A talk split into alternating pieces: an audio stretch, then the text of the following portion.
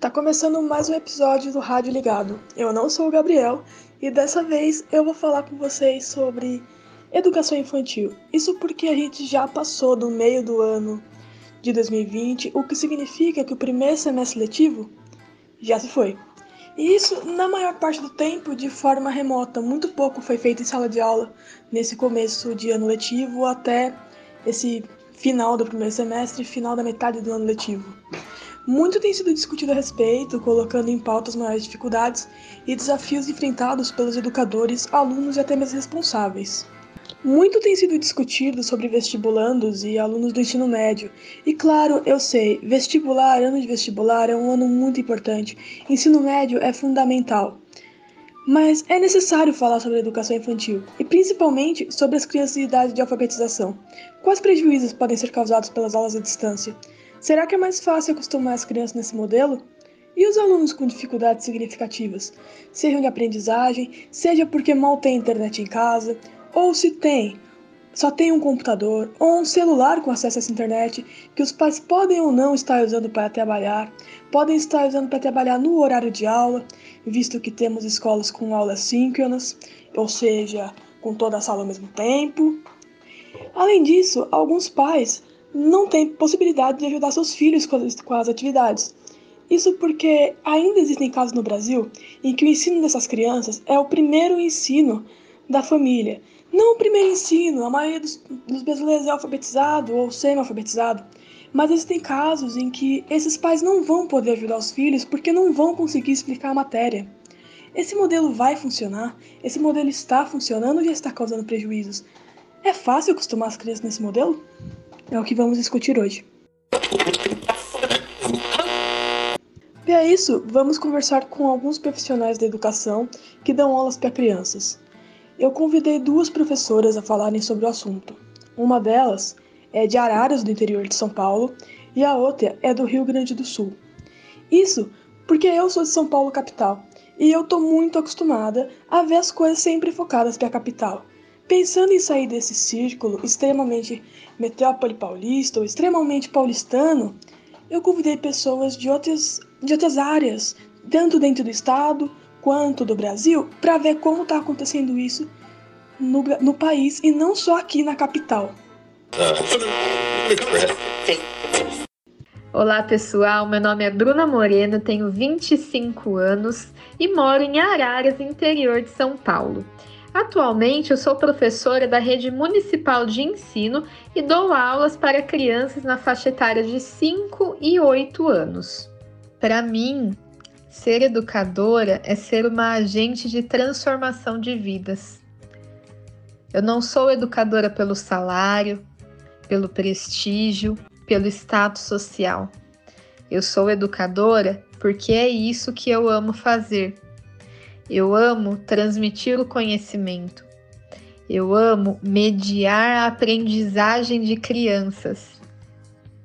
Eu amo ajudar essas crianças a construírem o seu caráter e a se desenvolverem emocionalmente e cognitivamente falando. Ser educador em época de pandemia é um dos maiores desafios que eu nunca imaginei que fosse passar. Nós estamos em um período de reinvenção. Eu me reinvento todos os dias para ajudar os alunos, para fornecer apoio emocional para os pais e também para apoiar toda a equipe escolar. Então, atualmente, o significado de ser educadora vai muito além de preparar aulas e ir para a escola passar atividades para os alunos. Nós, hoje, somos sim agentes transformadores de vidas, somos pessoas que fornecem apoio para todas as crianças, para todos os pais, e somos pessoas que têm que todos os dias exercitar a fé de acreditar que tudo isso vai se normalizar. Em um cenário onde muitas vezes nós não temos esperança de retorno. O setor da educação provavelmente será o último a retornar à sua rotina normal. Então, nós temos que exercitar a nossa fé. Nós não podemos perder a essência do educador, a essência de ensinar. E temos que nos reinventar todos os dias para nos adaptarmos de uma forma com que a nossa saúde mental seja preservada e que nós consigamos também manter a saúde mental de todos os nossos alunos. Suzane Siqueira, do Rio Grande do Sul, a professora com 15 anos de experiência, também nos deu o que para ela é o significado de ser educadora. E ambas concordam em seus pontos e eu acho isso muito interessante. Bom, eu trabalho com educação infantil há mais de 15 anos. Um, me formei, fiz concurso nessa área e, e, e, fui me apaixonando cada vez mais. Né? Não era meu, meu primeiro meu primeiro objetivo, mas com o passar do tempo eu fui uh, estudando e me apropriando melhor e, e, hoje eu vejo assim que eu não eu não trabalho, não, não teria, eu não tenho vontade, na verdade, de trabalhar em uma outra área da educação que não seja educação infantil. Né? O que me encanta na educação infantil, além de, de ver eles, às vezes eu tenho crianças, alunos que entram no berçário com a gente e que quando eles saem lá no jardim, eles a evolução deles é enorme, né? Tanto na fala, motricidade, tudo, enfim, eles mudam muito. E a gente vê toda essa, essa evolução. E uma coisa que a gente da educação infantil tem de, de de positivo, assim, que eu gosto muito e que me encanta muito, é a possibilidade de oferecer para as crianças aquilo que uh, as experiências que nem sempre tem em casa. Brincadeiras diferentes, diferentes materiais diferentes, espaços diferentes, né? Porque uh, educação infantil é isso, é, é ter experiências, né? Vivenciar coisas novas. E, e dentro da escola da educação infantil, uh, a gente vive muito isso, né? Bem diferente das outras etapas da educação, da educação básica, que tem um currículo fechado, que precisa ter, uh, que tem metas, que tem objetivos, que tem conteúdos para dar conta. A educação infantil não tem conteúdos para dar conta, né? A gente tem que oferecer experiências para as crianças. E, e esse diferencial é que me, me motiva cada vez mais a trabalhar sempre com essa etapa, né? Eu fiz graduação, vou fazer uma pós, e mas sempre para trabalhar nessa faixa etária. Como sabemos, as aulas foram suspensas em meados de março, o que significa que ainda tivemos alguma coisa em sala de aula. Por isso, eu pedi que as professoras explicassem como foi a mudança da sala de aula para o ambiente digital. Quando o ano letivo começou, eu estava totalmente animada, cheia de ideias, já tinha feito todo um planejamento para tornar o ano das crianças da minha sala inesquecível. E quando eu comecei a me adaptar com as crianças, quando elas começaram a entrar no ritmo realmente da nossa sala de aula, que todos estavam se dando bem, veio a pandemia. E aí eu me senti muito triste, decepcionada, porque tudo que eu tinha planejado não daria certo. Porque a partir daquele momento, o mais importante não era a educação em si, o mais importante não era a criança estar em sala de aula. O importante naquele momento era a nossa saúde, era a saúde de toda a população. Então, eu tive que guardar essa tristeza para mim, para tentar me adaptar a essa nova realidade. A transição da aula para as aulas remotas foi uh, bem devagar. A gente não fez nenhuma plataforma online. Nós aqui na rede municipal onde eu trabalho, a gente não entende que educação infantil uh, necessite disso. Na verdade, a gente não entende assim e a legislação nos, nos diz isso, né? A educação infantil não prevê aulas em à distância. O nosso objetivo é manter o vínculo com as crianças. Então, o que a minha escola fez foi um perfil no Facebook, onde consegue uh, interagir com as famílias que têm esse, esse, essa rede social. E algumas turmas organizaram grupos no WhatsApp também, que a maioria dos pais, na verdade, uh, possuem WhatsApp, até daquelas famílias mais carentes, né? Uh, a minha escola é uma escola municipal, uh, num, num, bairro bem, bem carente, assim, temos algumas situações bem delicadas, famílias assim que estão passando necessidades. Então a nossa prioridade agora não é uh, encher essas crianças de, de, de, de atividades, né? A gente faz algumas propostas para elas e adere àquelas famílias que têm condições e que se sentem confortáveis em fazer. Logo quando as aulas foram paralisadas, a minha maior preocupação era não perder o contato com os alunos. Porque eles são crianças, eu não queria que eles se esquecessem da nossa rotina na escola, não queria que eles se esquecessem do que nós já tínhamos aprendido.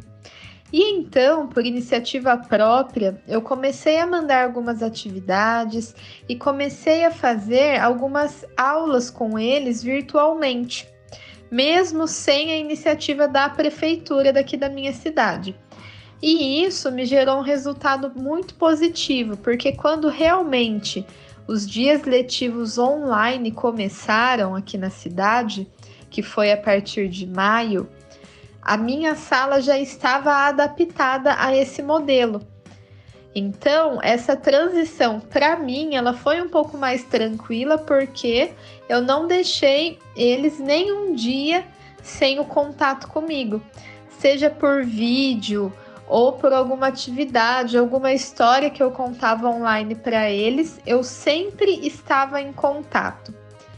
Então, na, no meu cenário, essa transição ela foi mais de boa, mais tranquila mesmo, porque eu já vinha me adaptando com eles nesse formato.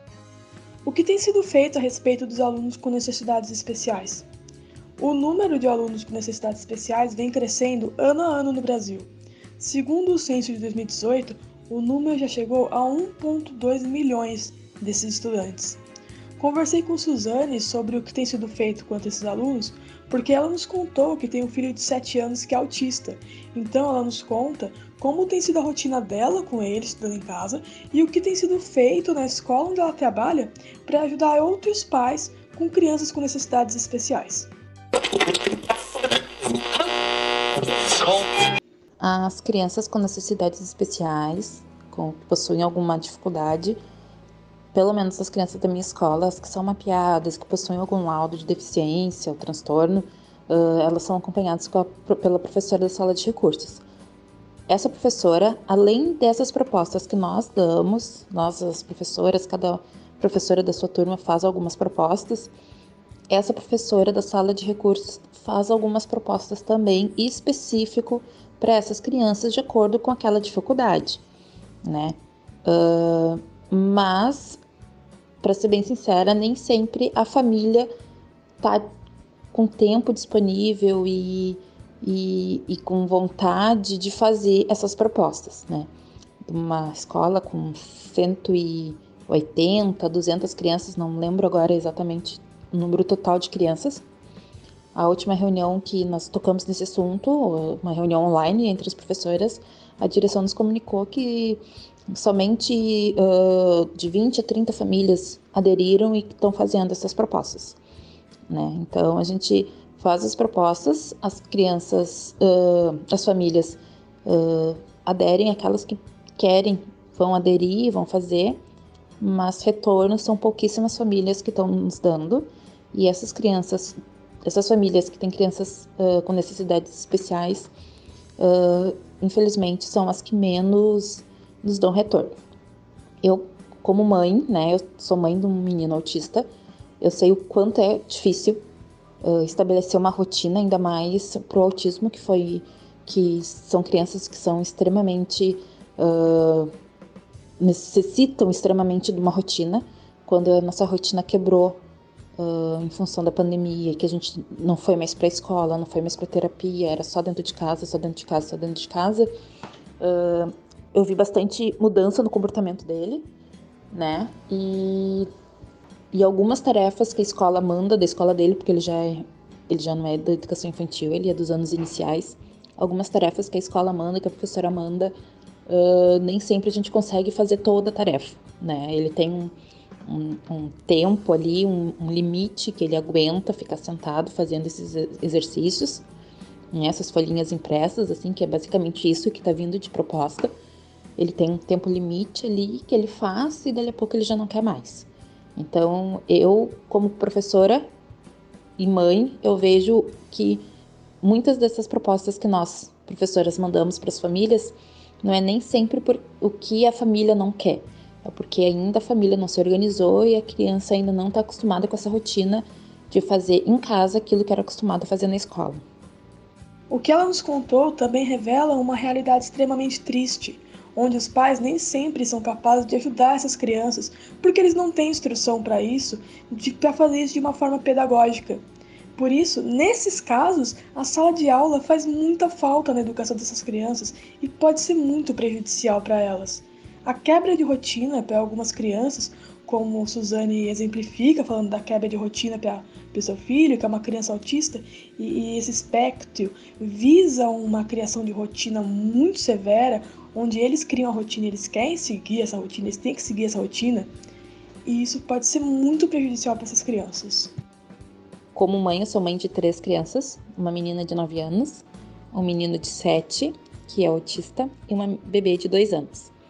Uh, quando nossa rotina mudou, em casa, nós, nossa rotina mudou na rua, em casa nós tivemos que fazer algumas adaptações. Foi difícil para eles, foi difícil para mim. Uh, porque em casa eu não eu acompanhava ali quando tinha algum trabalho, algum tema de casa, eu acompanhava, ajudava, auxiliava como como sempre como uma família deve fazer, enfim, né? Mas eu não a gente não tinha esse hábito, tá? Porque as professoras deles não tinham esse hábito de mandar tema todo dia. Era muito de vez em quando.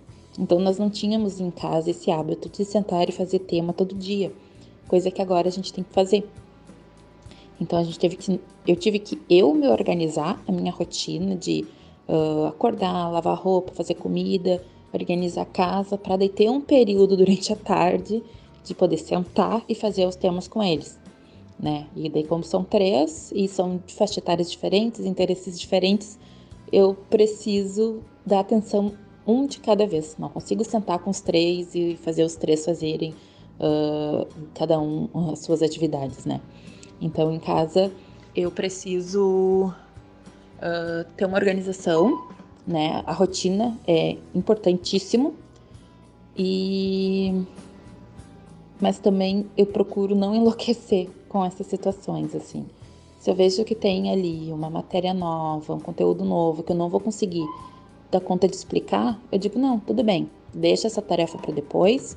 A gente conversa com a professora, se precisar a gente faz uma videochamada e a professora te explica, porque eu priorizo muito dentro de casa a paz, né? Eu acho que pra gente ficar bem aqui dentro de casa, uh, a gente não, não dá para ficar brigando por essas coisinhas, né? A educação é muito importante, mas a gente tem que ver o que, que é prioridade. Nesse momento, a prioridade é a nossa saúde, né? Ficar dentro de casa. E, e para ficar dentro de casa, de uma forma sadia, né? Eu acredito que a gente precisa uh, manter um bom relacionamento entre nós aqui. Então a gente já estabeleceu essa rotina, né? Combinações. As crianças sabem o horário que eles têm para fazer as atividades, sabem os horários que eles têm livre, mas também eu não faço disso um, uma guerra dentro de casa, né? E as aulas presenciais? Aqui em São Paulo, nós já temos uma previsão do governo. Eles preveem que as aulas retornem já em setembro. O que as professoras pensam sobre isso? Para saber, vamos perguntar para as duas. Primeiro, vamos perguntar para a Bruna Moreno. Isso porque ela também reside em São Paulo, mesmo que seja no interior. Portanto, ela pode nos dizer o que ela achou da decisão do governo, se foi acertado ou não, os pontos positivos e negativos, todas as suas considerações. Esse assunto ele é um pouquinho delicado e eu acho que nós temos que analisar todos os lados da situação. O governo do estado de São Paulo, na minha opinião, deveria sim se pronunciar com uma previsão de retorno às aulas. No Brasil, nós temos um histórico do ensino assistencialista, ou seja, onde as crianças vão na escola porque os pais não têm com quem deixar os filhos e a escola acaba cuidando dessas crianças. É uma visão errada da educação. Nós estamos batalhando para mudar esse conceito, porém ele ainda existe. E imaginem a preocupação dos pais que voltarão a trabalhar ou já voltaram e não têm onde deixar os filhos. Ouvir um pronunciamento de que tem uma previsão de retorno às aulas de acordo com os, as estatísticas da pandemia, pode sim acalmar um pouco esses pais. Porém, por outro lado, nós estamos em um momento onde o número de mortes, o número de casos tem aumentado assustadoramente. E talvez não seja a hora certa de fazer esse pronunciamento anunciando o retorno das aulas. Ainda mais em setembro, que nem é tão distante assim, nós imaginamos que a situação ainda vai estar ruim. Não vai ser seguro retornar às aulas.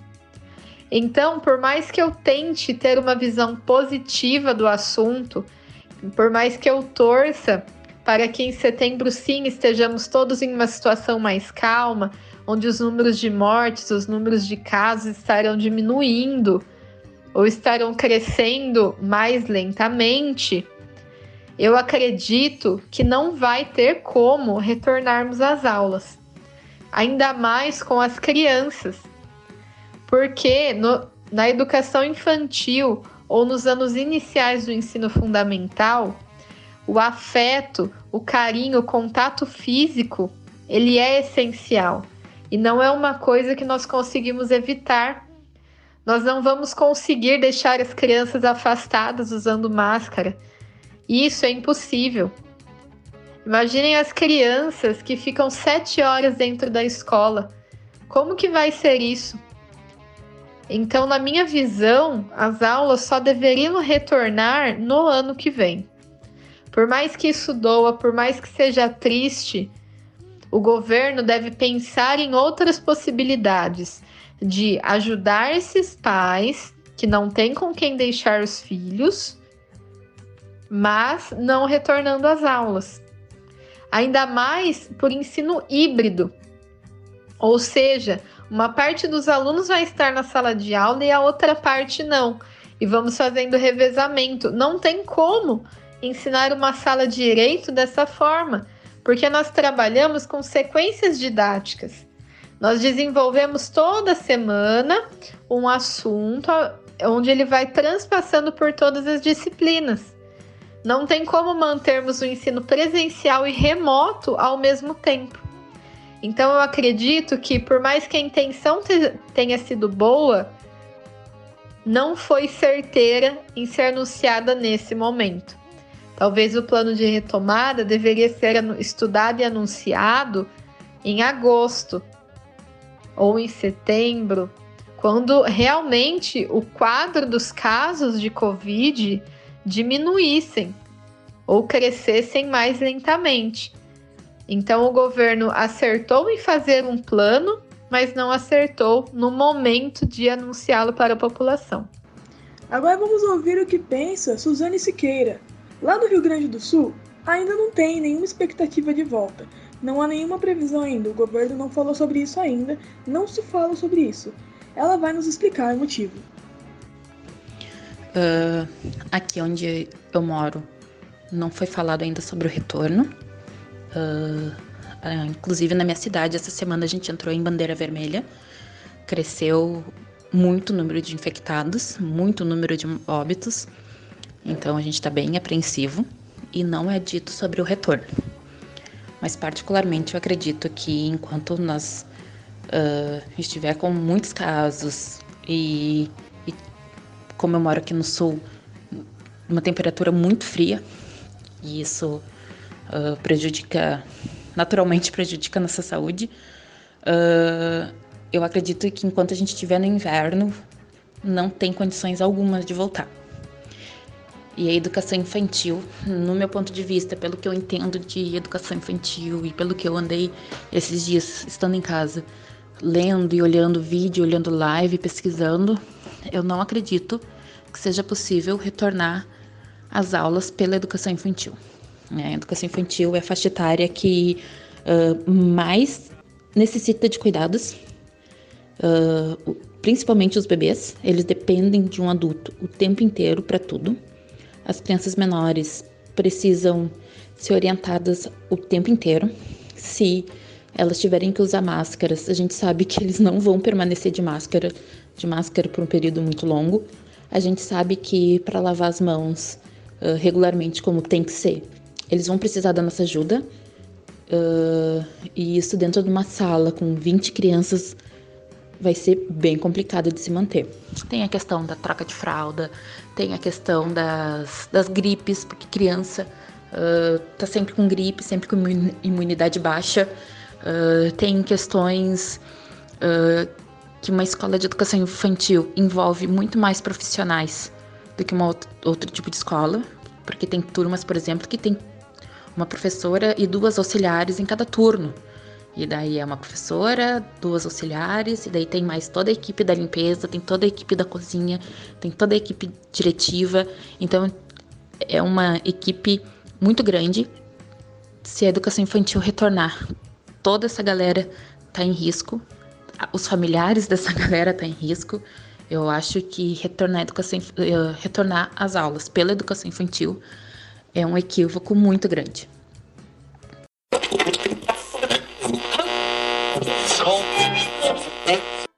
Então por hoje foi isso. Essa foi a nossa conversa sobre educação na pandemia. A gente debateu um pouco sobre como as coisas foram acontecendo, como esse imprevisto todo foi acontecendo e foi mudando a forma de ensinar e de aprender. Eu acho que eu volto com algum outro tema, pelo menos eu espero que eu volte. Eu acho que a conversa de hoje foi bastante proveitosa, levantou alguns pontos reflexivos, principalmente, assim, na minha opinião, principalmente na questão da volta às aulas. Eu acho que foi muito esclarecedor a falar das professoras. É, se cuidem, fiquem em casa, a quarentena não acabou ainda, eu sei que é difícil de acreditar, mas a quarentena não acabou ainda. E assim, só pra saber, a gente não tá querendo pressionar ninguém, mas. Vocês já estão seguindo o nosso Instagram? Não? Eu não acredito, você tá perdendo muita coisa. Sério, diversas coisas. Corre lá. O arroba é Fale com o mestre, usando pontos nos lugares dos espaços. Tipo assim, fale.com.o.mestre. É simples, né? Fácil de lembrar. Segue a gente lá, a gente nunca te pediu nada. Eu vou ficando por aí, se cuidem e até o próximo episódio.